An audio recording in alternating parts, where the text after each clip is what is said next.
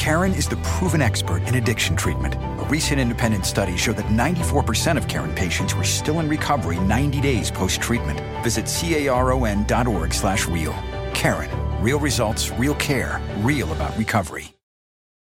¿No se merece tu familia lo mejor? Entonces, ¿por qué no los mejores huevos? Ahora, Egglands Best están disponibles en deliciosas opciones. Huevos clásicos, de gallina libre de jaula y orgánicos de Egglands, que ofrecen un sabor más delicioso y fresco de granja que le encantará a tu familia. En comparación con los huevos ordinarios, Egglands Best contiene la mejor nutrición como 6 veces más vitamina D, 10 veces más vitamina E y el doble de omega 3 y B12. Solo Egglands Best. Mejor sabor, mejor nutrición, mejores huevos. Visita egglandsbest.com para más información. Muy buenas, señores, muy buenas. Eh, estamos ahora mismo en una situación en la que, a nivel personal, estoy viviendo una época bastante buena, pero con muchos cambios. Entonces, en estos días no voy a poder grabar mucho. Pero no se preocupen porque a partir del sábado ya volveré a la rutina, a la normalidad, y ahí empezaremos de lleno con la actividad que siempre hemos tenido. Pero de todas maneras sí que me da tiempo para comentar una una noticia que tuvo lugar ayer, en la cual, al parecer, el Barça por fin podrá inscribir a Ferran Torres, que por cierto ha ido, después de dar negativo en las pruebas de COVID, conjuntamente con Pedri, ha ido a Riyadh, a Arabia Saudí, para medirse mañana al Real Madrid en la semifinal, en la primera semifinal de la Supercopa de España. Una competición que cada vez me da más asco, la verdad hay que decirlo. Y no porque sea de España, ni que sea la Supercopa, ni nada de eso, sino por cómo la organizan cada año. Yo creo que está claro que el nivel, el interés económico entre España y, Arabia Saudí es más que evidente, aparte de las relaciones bilaterales que tienen, eh, cosa que aquí no compete porque estamos hablando de deporte, pero entre otras muchas cosas hay muchos intereses comunes y bueno, negocio es negocio y así son las cosas, ¿no? Ya me parece una vergüenza que en tiempos de pandemia se haya ah, llegado a este acuerdo de celebrar una Supercopa a mitad de temporada a dos jornadas, es decir, dos semifinales y una final, tres partidos que se podrían haber evitado, en lugar de hacerlo en territorio español, eh, cuando hace tres años se eh, disputó la única edición que se ha disputado de la Supercopa partido único una jornada antes de la primera jornada del campeonato, que es como hacen en el resto de países europeos. Eso es lo normal, lo lógico, un partido y punto. No, aquí tenemos que hacerlo todo al revés. Aquí tenemos que sobrecargar de partidos a los jugadores para que cada vez haya más lesionados y cada vez haya más problemas eh, de calendario, ¿vale? Eh, entre la pandemia de unas cosas y otras, que con lo arriesgado que es también sacar a la gente del país eh, para hacer este tipo de eventos que no vienen a ninguna, no van a ninguna parte, además son un contratiempo, un contratiempo inoportuno para el normal desarrollo de las competiciones que importan, que son la Liga, las competiciones europeas, la Copa del Rey. Hablo en el ámbito de España, ¿no? Pero bueno, sí está montado el tinglado, ¿no? Eh, aunque eh, este no es el, el punto en cuestión que quería hablar, que también ya está hablado, sino el, acuerdo que ha llegado el Fútbol Club Barcelona con un Tití. Al parecer lo han renovado, un Tití se ha bajado el, salario y lo han hecho únicamente para conseguir eh, inscribir de una manera u de otra a Ferran Torres después de haber fallado las otras opciones.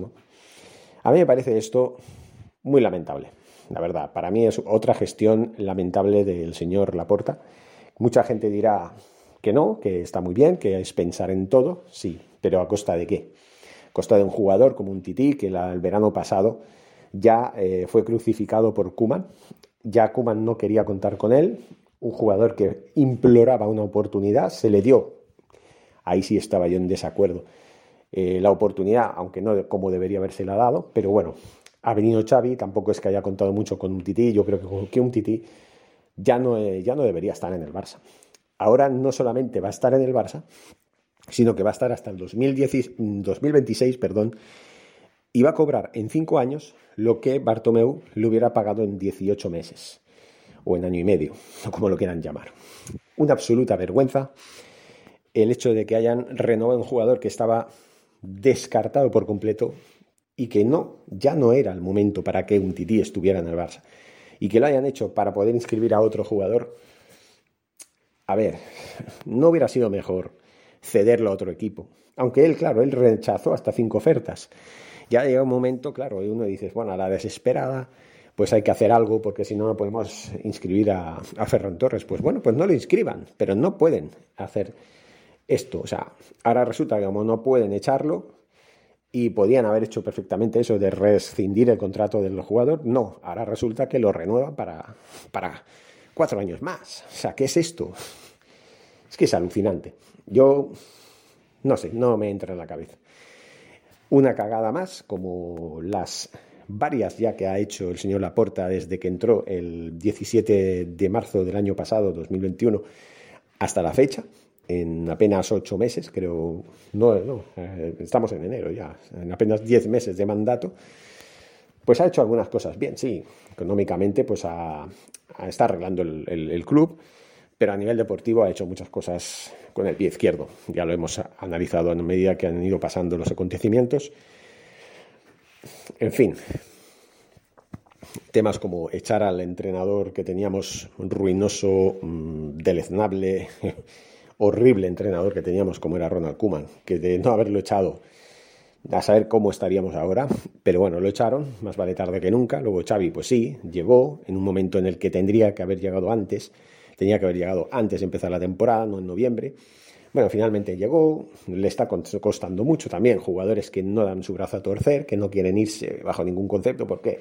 Porque la comodidad que les supone el estar jugando, eh, jugando en, un club en el que, bueno, no jugarán, pero al menos cobran lo que van a cobrar, que sí, se ha bajado el salario, sí, bueno, y eso le ha permitido inscribir a Ferran Torres en el fair play financiero. Bueno, ¿y qué?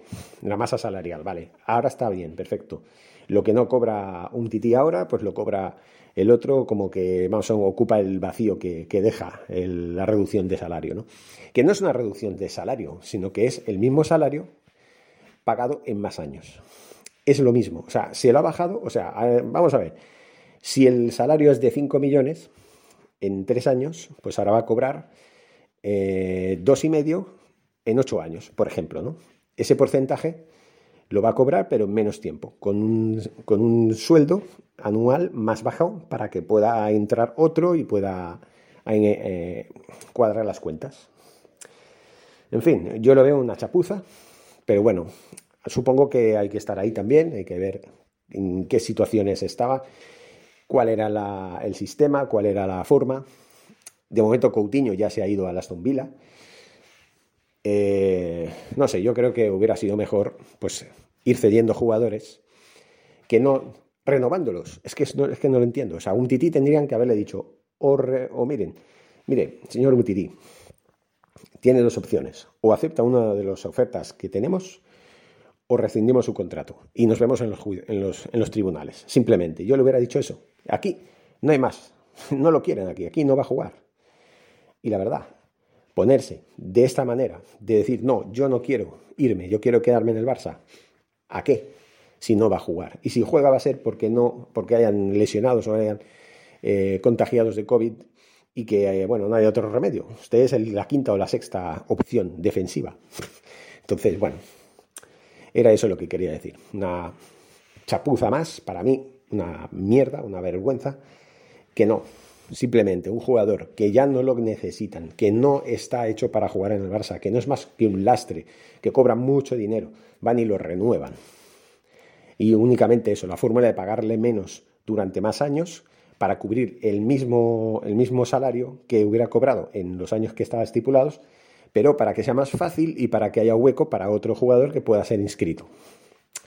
En fin, es como meter un jugador con calzador dentro del, grupo, ¿no?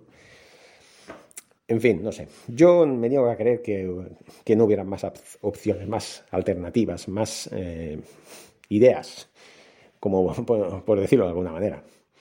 Pero bueno, así son las cosas. Solo quería decir esto.